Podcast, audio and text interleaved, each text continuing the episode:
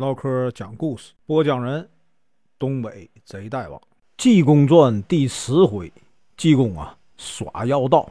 声明：本书由网络收集整理制作，仅供预览、交流、学习使用，版权归原作者和出版社所有，请支持订阅、购买正版。如果你喜欢，点个红心，关注我，听后续。上回说到，春香一听，连忙啊给三位跪下磕头，求这三个人呢亲自把他护送过去。济公说：“很好啊，我们三个前面走啊，在那里啊等你。”家人赵明啊带了一拨人跟着轿子，济公三人呢出了勾栏院，一直啊奔这个城隍庙去了。今天啊，咱继续啊往下说。一天呢，济公带着这个高国泰啊、苏禄，还有这个冯顺呢，从这个余杭县呢回京城。经过了一个市镇，老远呢就看一个老道在做法，觉得有点奇怪。济公呢按灵光一算呢，一拍脑袋说：“哎，好畜生啊，竟敢在这里啊装妖作怪！这事儿啊，我可不能不管呢。”说完呢。济公带着三人来到了一家呀大户人家的门前。原来啊，这家啊是在地界上啊巨富，主人呢是梁万昌，梁员外，人称啊梁百万。这个人呢乐善好施，膝下呢还有个儿子叫梁世元。现在呢病倒了，外面呢这个道士啊就是啊给他做法。和尚吩咐三个人在门口等着，自己呢跑到门口，一看几个家人，没说上几句话呀，和尚就喊：“喂，花园来了！”拿手啊往嘴上一抓，往门里啊一扔。大家呢都捂着嘴啊笑，一连呢笑了三声，就看见这个梁员外啊从院里走了出来，说：“哎，什么人呢，在我门口吵闹啊？”和尚打了个招呼，说：“哎，是和尚，我打这儿路过，听说呢，员外是个好人。不过呀，我看这宅子犯五鬼啊，飞廉煞，家里的一定啊有这个病人。我来啊，净宅除鬼治病。一到门口啊，这些家人就问我要门包。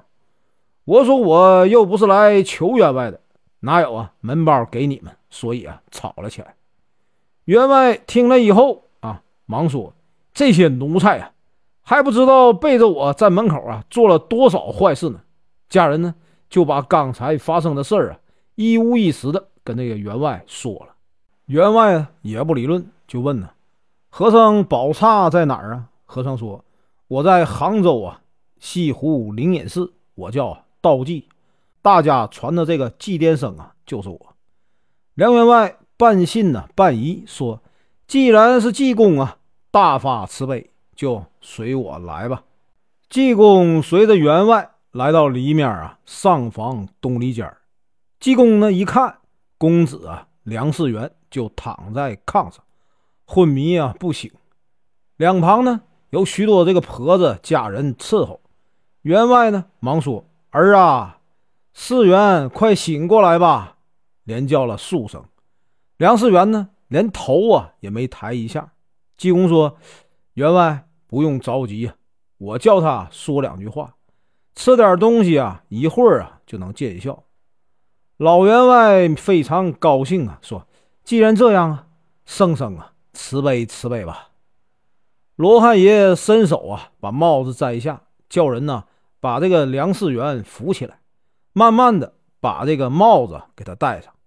口念真言呢，梁世元呢，慢慢的把眼睛睁开了，吐出一口气来啊，说呀：“哎，来人呐，给我呀点水喝。”老员外一看，连忙啊称好。和尚说：“冲这一手啊，值你一顿饭不？”梁员外说：“这是什么话？甭说一顿饭呢，就是我经常的供奉您老人家呀，也是应该的。”和尚说：“那倒不必啊。”员外说：“圣圣，你要吃点什么？我叫他们呢预备去。”和尚说：“你把你家那个管厨的叫来啊，我告诉他。”家人把厨子叫来。和尚说：“你去啊，预备这个糖拌蜜饯、甘草啊果品，冷荤热炒啊一桌子，上等宴席啊摆上，咱们呢在外屋吃。员外赶忙就答应了。本来就是富贵人家，所有的东西啊都是现成的。待这个家人摆好桌凳啊，菜也上齐了。员外请和尚喝酒，自己呢在边上啊陪着。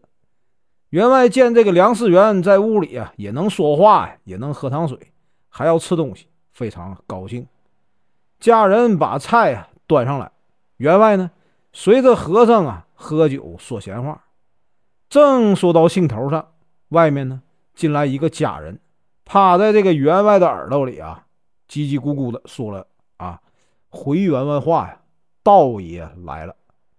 来的道爷啊，正是这个五仙山呢祥云观的张妙兴。看梁家有钱，起了歹心呢，略施法术骗钱来了。这边呢，员外还以为道士是来救他儿子的，一听说道士来了，就犯了难。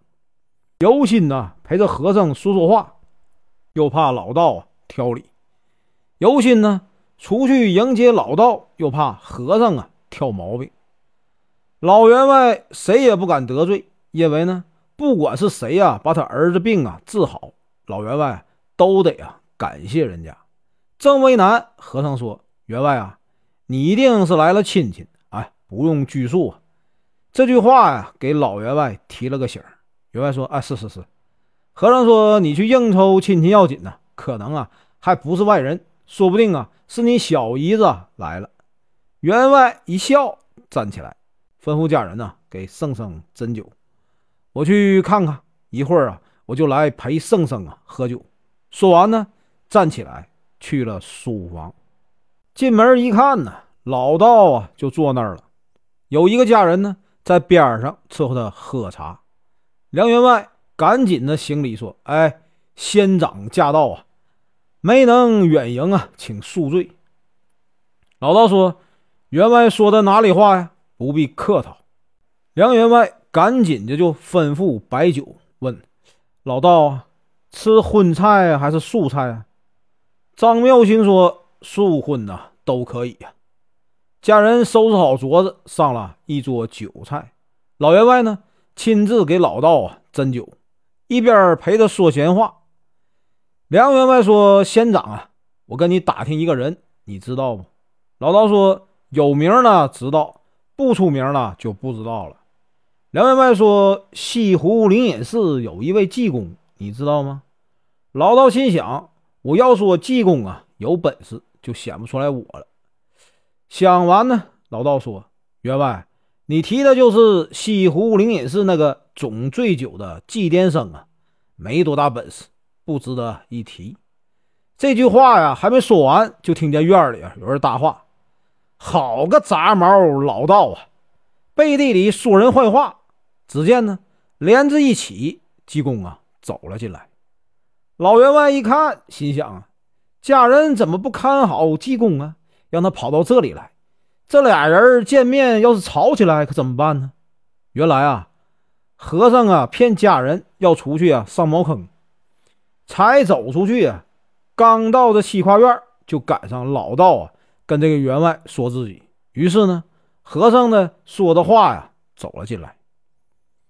张妙兴刚要回答济公，没想到呢，济公一抬头，哟，这屋里也有个老道。哎，你别挑眼啊，我可没骂你。我骂的是那个老道呢。梁员外啊，赶紧的站起来说呀：“圣僧请坐，仙长啊，请坐，我给你们二位啊引荐引荐。”济公说：“员外不用介绍啊，我们认识。”说着话呀，和尚坐下了。